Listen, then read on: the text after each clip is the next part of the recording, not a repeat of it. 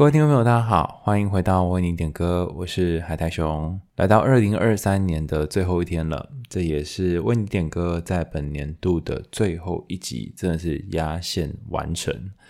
那今天我们想跟大家分享的这首歌叫做菲道尔的人生就是起起落落落，有一点悲伤，又有一点讽刺的一首歌名。我在看这首歌的歌名的时候，心想：哎，我们自己的人生是不是也是这样呢？讲的虽然是人生，实际上在谈的其实是变化。那先前很多集我都有聊过关于舒适圈，还有跨出舒适圈这件事。如果大家有印象的话，应该还有一些图片可以跟大家分享。应该说，我还有分享过一些图片了啊。如果忘记，可以去听听前面的几集。那今天我想要跟大家分享一本书，是我很喜欢一位作者，叫做 Debbie Richard，他所写的叫做《关系断舍离》这本书。他写的非常棒的地方是，他在书的一开始就已经吸引我的注意力了。他说，我们很多人都在渴望着赶快离开一段让他觉得不舒服的关系，或者是希望能够放下，放下眼前那些还无法放下的人。但不知道为什么，就是没有办法离开舒适圈，或是不知道为什么，就是没有办法脱离不适圈。我这里所谓的脱离不适圈的原因，是因为现在你所待的环境不一定是让你最舒服的，更有可能会让你觉得有很多的不舒服。但因为习惯了，所以你不敢脱离。那为什么呢？啊，David Richer 他就提出了一个概念，他说，或许这一切都是因为时机未到，也就是。你还没有准备好，准备好这三个字，呃，看起来虽然只有三个字哦，实际上它是一个非常复杂，然后有很多深刻需要讨论的内涵的三个字。什么叫做你准备好了呢？比方说，当你在做一些改变的时候，或者你说你计划要做一些改变的时候，你是否已经确定了几件事情？第一个是。你已经看清了目前发生了什么吗？第二个是你已经做好准备，觉得现在是适合展开行动的时刻吗？第三个是你是否具备了采取行动的一切条件呢？最后一个是你愿意采取行动吗？这四个步骤其实就代表了你看得到，然后已做好，还有你有一个意愿。以及你具备了一些可以参与这样战斗的武器，这并不是很容易啊，因为有些时候我们就少一个。这四个你只要少任何一个，可能你就会没有办法开始做跨出舒适圈的这个动作。比方说，你想要放下一个人，你已经看清楚了，你跟他之间其实是没有可能的，可是你没有愿意去采取行动。因为你还跟他之间有一些情感上面的连结，那因为你少了这个愿意，那这个离开舒适圈的行动就不可能达成。或者是你想要放下这个人，但你现在还需要跟他有经济上面的往来，你得跟他住一起，甚至是寄人篱下等等。那这样子的情况下，你也没有具备离开他的条件，除非有一个人可以让你去他那里住。那就可以有具备离开他的条件。另外还有时间点很重要，因为嗯，可能现在你正在考试，现在你正在面临职业的转换点，家人目前正在生病，要离开一个人，等于是要结束两段关系。那现在可能不是很好时间点，所以这四个条件，人事时地物都要备齐，当然还有动机。才可以做出跨出舒舒适圈、舒适圈、舒适圈这个动作，有没有觉得非常的困难？那有些时候我们会陷入一个很懒惰的情况，这个懒惰的情况是我们身体会倾向于停滞不前，这也是为什么我们会一直不改变的原因。David Rachel 在书的二十六页提到了两个很常见的陷入困境而不改变的情况，第一个是当我们在无能为力的状况待得太久，或者是当我们无法在可以改善的情况下面待久一点。第二个感觉有点听不懂哈，没关系，我们先来聊第一个。第一个是在无能为力的情况下待得太久，在这样的情况下，Rachel 认为我们就是难以忍受那些难以忍受，我们就是 Rachel 认为我们就在忍受那些难以忍受的事。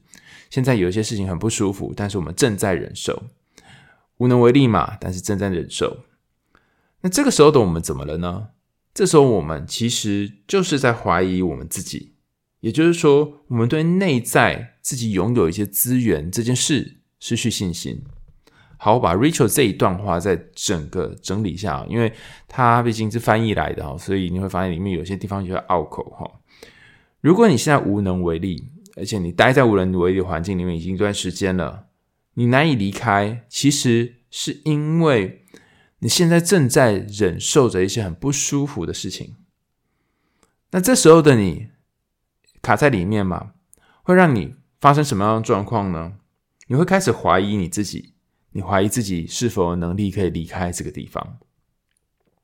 另外一种情况是，我们没有办法相信自己可以在可改善的情况下待久一点。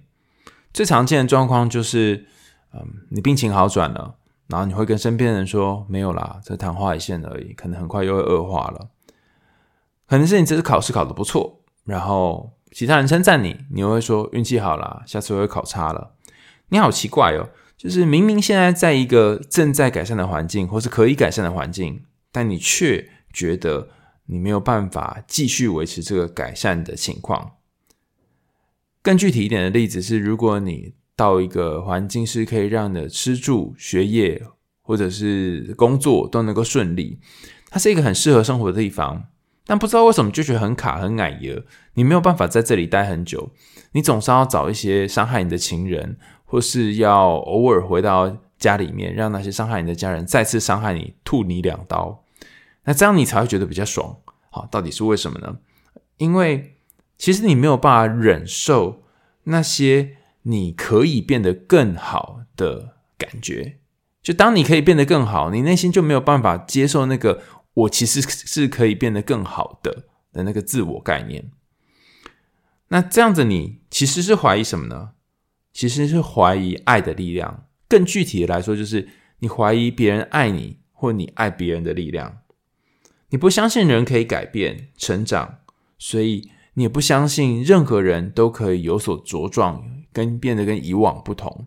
你不相信别人值得爱你，你也不相信你值得被爱。在这一系列的讨论当中，你会发现哈，当你困在一个地方，裹足不前的时候，不论是那里太痛苦以至于你裹足不前，或者是那里是蛮快乐的，但是你赶快走，然后你回到原本裹足不前的地方的时候，这都意味着你在那一切的背后都有那种不相信、不相信自己，或者是不相信爱。那为什么会发生这样的状况呢？很可能跟过往的许多经验有关。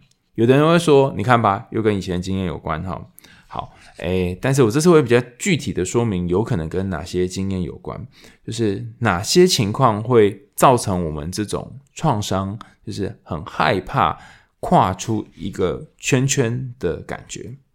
好，那在今天分享是什么让这一切变得这么难的这个原因之前呢，我们想来听听今年的最后一封信件。这封信件。是由白云所写来的信件，点播时间是在八月十五号，也隔了一段时间了哈。但是谢谢你等待那么久。那他写来的信是有关于他跟学校辅导老师相谈的一些过程，我们叫做误谈啊，在这个误谈信里面聊的过程。呃，以前如果你也有跟辅导老师谈过的经验啊，或许你就可以想象他在这当中经历了哪些事情。大家可以找个地方稍微。调整一下呼吸，我们要来听听这一集。我们来听听这封信，这封信是由白云写来的，他和学校老师的故事。亲爱的海苔熊，我今年就要满十六岁了。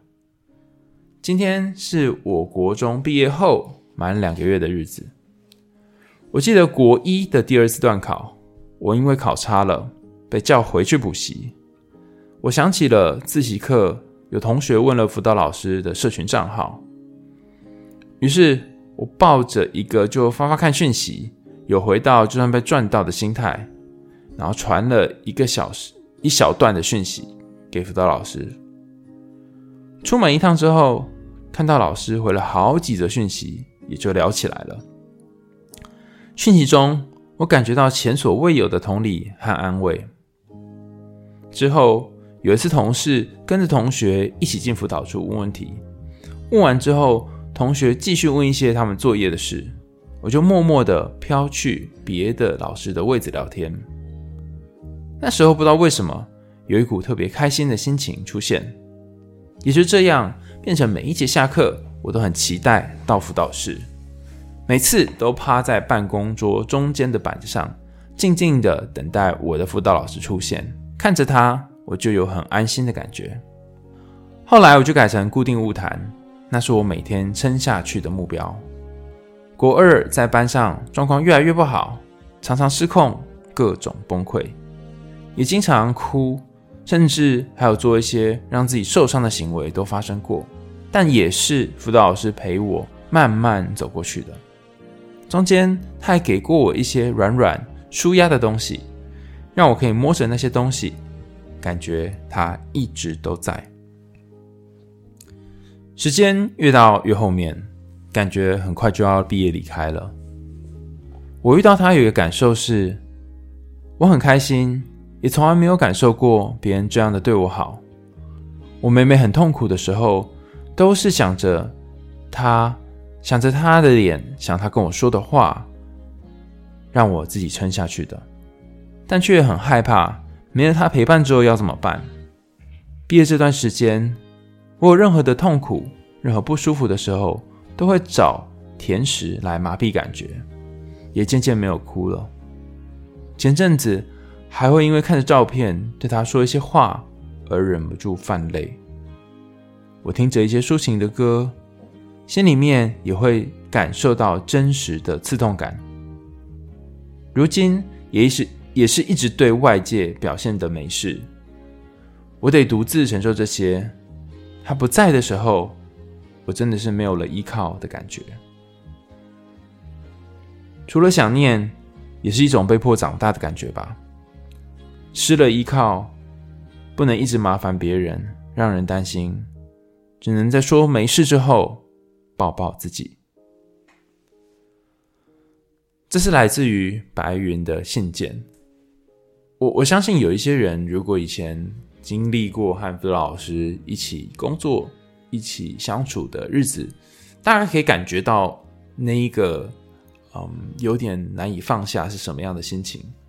我分享一下我在当辅导老师那段时间的经验好了。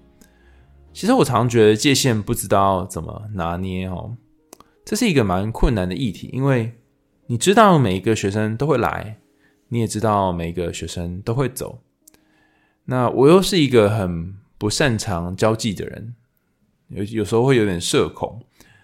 当然，为了和学生可以打成一片，甚至可以了解学生的生活，我会希望可以。和他们加社群好友，那那时候我还特地就创了一个账号，跟他们加社群好友。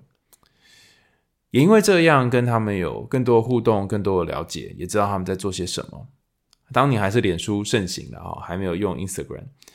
呃，虽然有很多人问我说有没有 Instagram 哈，但是那时就是我一直没有创 Instagram，后来才知道说啊，早知道应该要先创起来。总之，一边在用，然后一边在跟这个。同学们互动的同时呢，呃，我慢慢发现一件事情，就是好像跟他们越靠近，会有一种温暖的感觉，越温暖的感觉，越温暖的感觉。讲到舌头打结，但是也会有一种担心，担心四年之后，哎，不是四年，三年之后，我们终将要分开，然后这个分开，我们会到不同的地方，然后他可能会长大毕业。那会不会他太过依赖我，或者是我们就没有办法好好的说再见呢？其中有几个伙伴事后还有联络我，甚至还有传讯息给我说：“诶，有继续听我的 podcast，然后继续看我的文章。”很感谢这些同学，或许现在你也正在线上的聆听。那也有一些伙伴是在。呃，毕业之后我们就没有再有更多的联络了。那我觉得也很好，各自我们走出了自己的人生。有一个同学，我到现在印象非常深刻。他从刚进来被辅导的时候，不能算被辅导，就是开始误谈的时候了啊。开始谈的时候，就是我的应该算是第一个学生吧。那非常困难，也非常棘手。呃，困难跟棘手的原因，并不是因为他是一个个性很坏的人。而是因为我的经验值太低，我毕竟是我的第一个学生嘛，我什么都不会，然后也才刚进学校，我真的非常感谢这位学生愿意陪我走过那段时间。然后，呃，在晤谈的过程当中也是起起落落，有时候他会花时间来找我，有些时候他就待在教室里，有些时候跟班上同学很好，有些时候心情很差，然后就会咚咚咚跑过来跟我聊天。我可以感觉到他三年来的许多变化，在这三年的最后一天，也是毕业典礼的当天，他在毕业典礼的结束的时候跑过来抱我，然后那时候我真的是鸡皮疙瘩掉满地，因为那个感动你真的是很困难形容出来，你会知道你们这一抱就是永别。因为以后不会有什么机会可以再见面，甚至是就算见面了，也不会是像现在这样的见面。因为之后大家可能有不同生活啊，然后长成各种样子啊，啊，我也会老，他也会长大，呃，也不会再有这么深刻的交集。就这三年这么密的这种交流，已经不会再有了。所以好，那时候感觉好复杂哦，惆怅啊，悲伤啊，欣慰呀，哈。就全部全部通通涌上来，然后我就拍拍他的背，我们就默默这样告别。然后他就讲了一句话，他就说，他就说谢谢你，就很很短，他就讲了一个谢谢你。我到现在还是记得这一幕，他是我在呃国中教书的时候的第一个跟我晤谈的学生，然后也是我到目前为止每一次到谈谈一谈卡卡的时候，就会想起的一件事。所以我想要跟白云说，或许你在老师的心中也占有一个位置。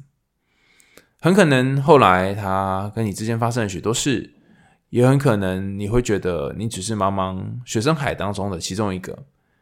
但你一定要有信心，因为每一个学生都很不一样，你一定有你独特的地方，你一定也有让你呃，你一定有让对方。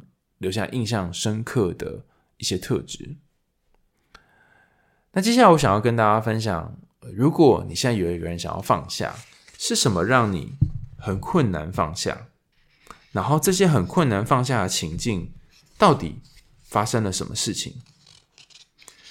呃，有一些状况会让人类宁愿受苦，也不愿意离开关系，或者是。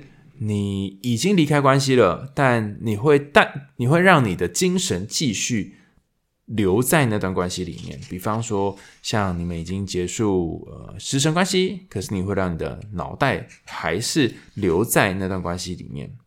好，例如说，在呃你跟身边的朋友相处的过程里面，你不再。以原本最深的那种方式交往、信任、启发，你可能用一种浅浅的方式，蜻蜓点水，然后互动的感觉比较像是竞争，比较不像是滋养，然后之间共同点越来越少，很像是蜻蜓点水，只讲表面的事情，然后或者是其中一个人是比较像治疗的人。比较，然后另外一个人是听话，呃，另外一个人比较讲是讲话的那一个人哈，就是被治疗者，比较不像是朋友关系。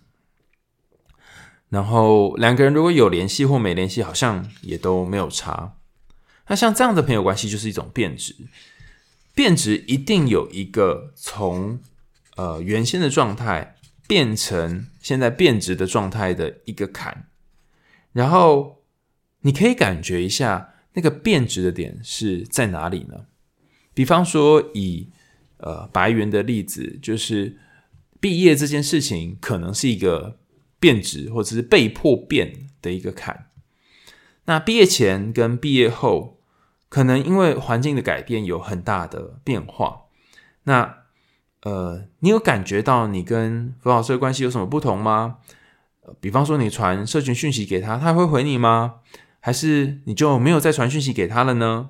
好，其实啊，我觉得有些时候我们关于自己，为了避免受伤，也隐藏了一部分起来。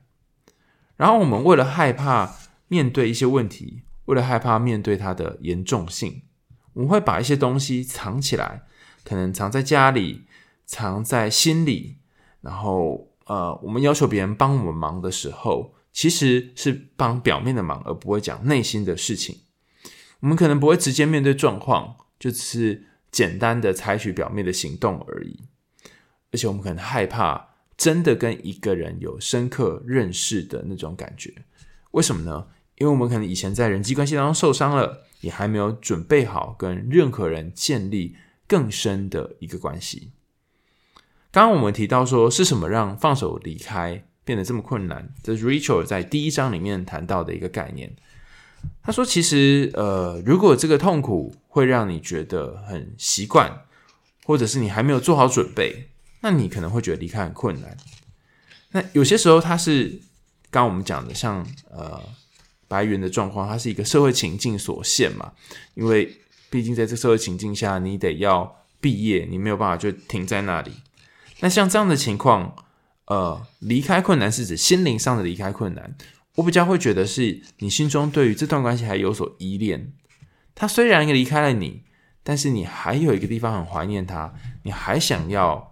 跟他有所连接，而这个还想要的部分，让你可能某种程度上灵魂还卡在那个地方，卡在你们呃国中相处的时候，呃，暂时无法找，暂时无法前进。好，那既然讲到前进，要怎样才能够继续前进呢？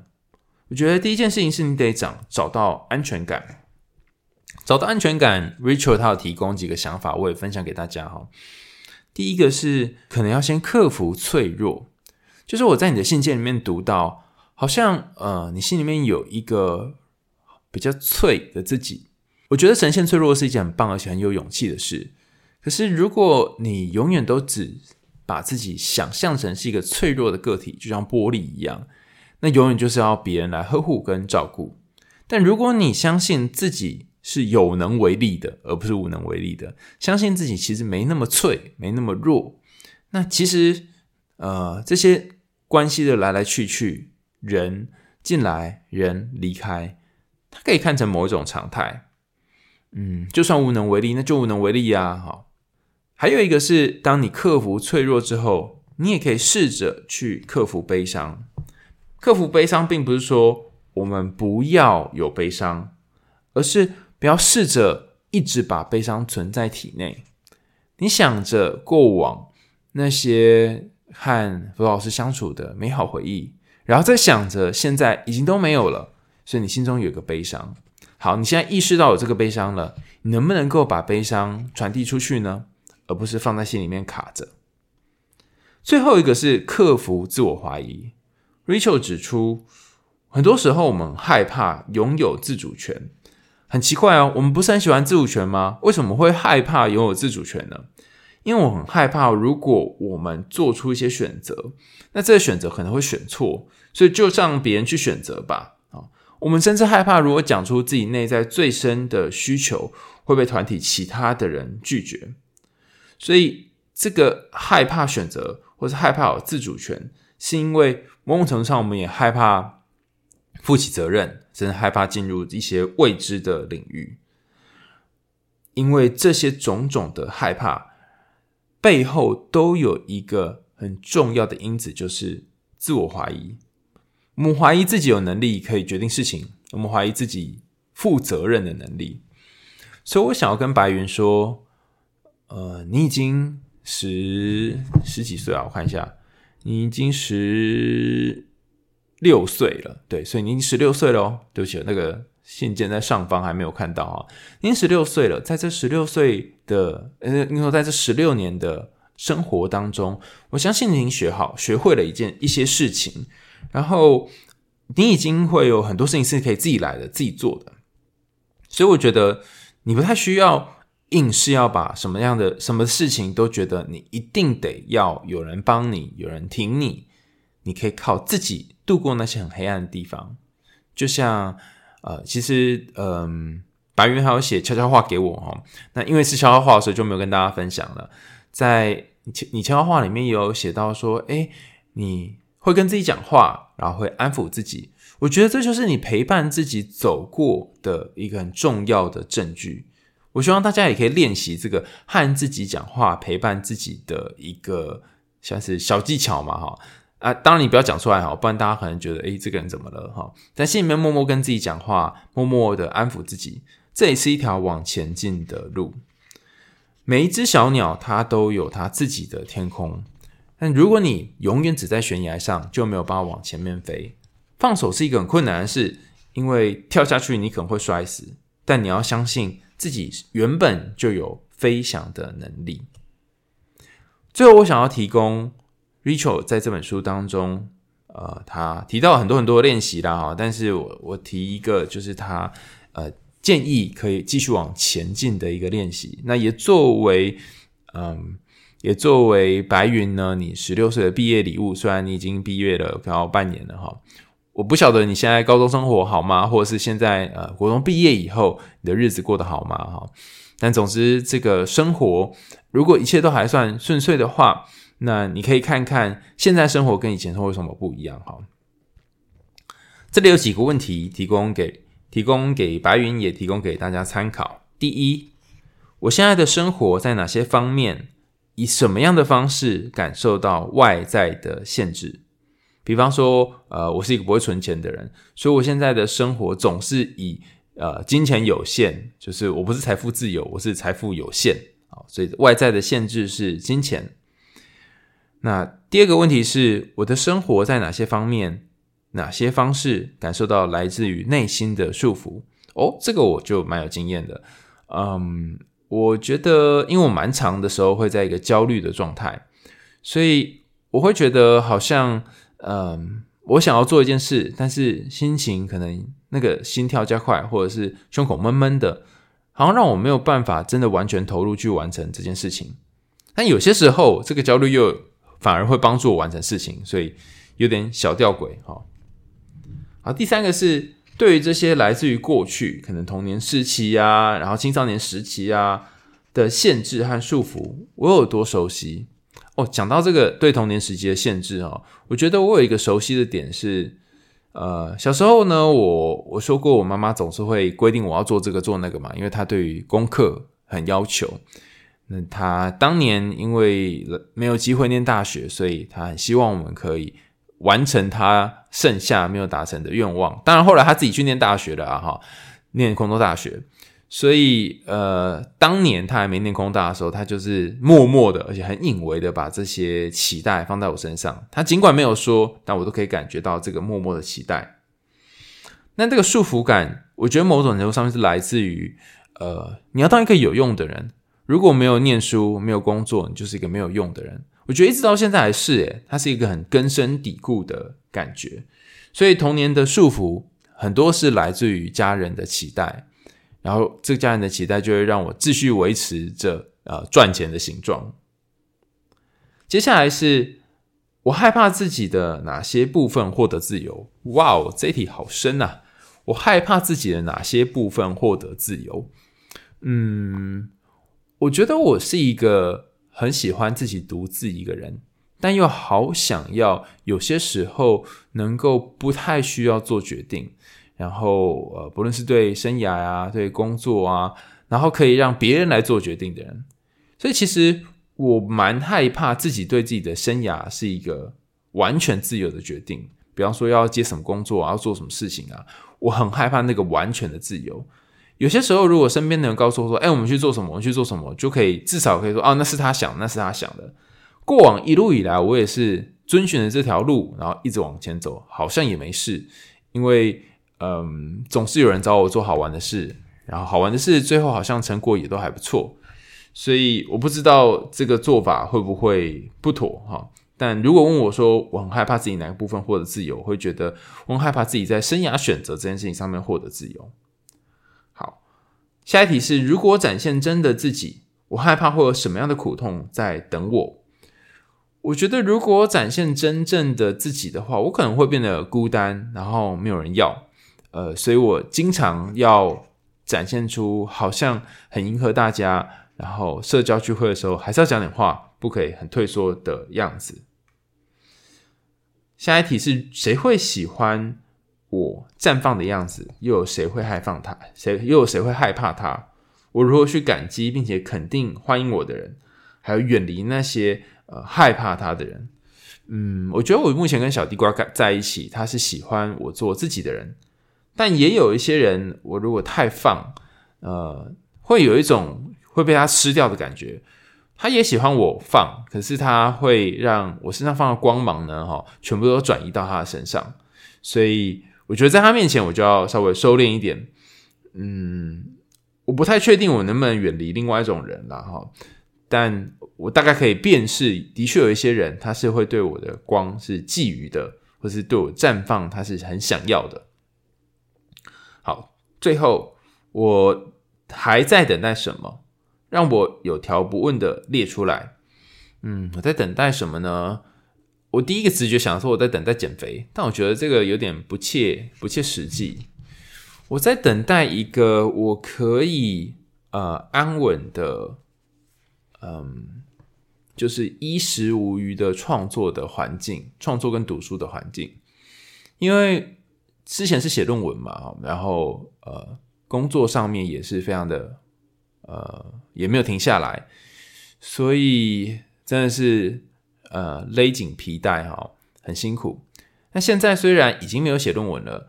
但也还是勒紧皮带啊，因为每个月的开销也非常非常大，就是光基本的开销就很大啊，不是我花很多钱哦，就是一些啊，比如说猫咪饲料费用啊，然后呃，就是看医生的费用等等，那个开销也不少，所以呃，我希望我的收入它是可以很稳定的，让我可以稳定的存款，但我觉得这蛮难的哈，嗯，但如果我可以前往这个地方的话，我应该可以有。更多的心力去创作目前想创作的东西。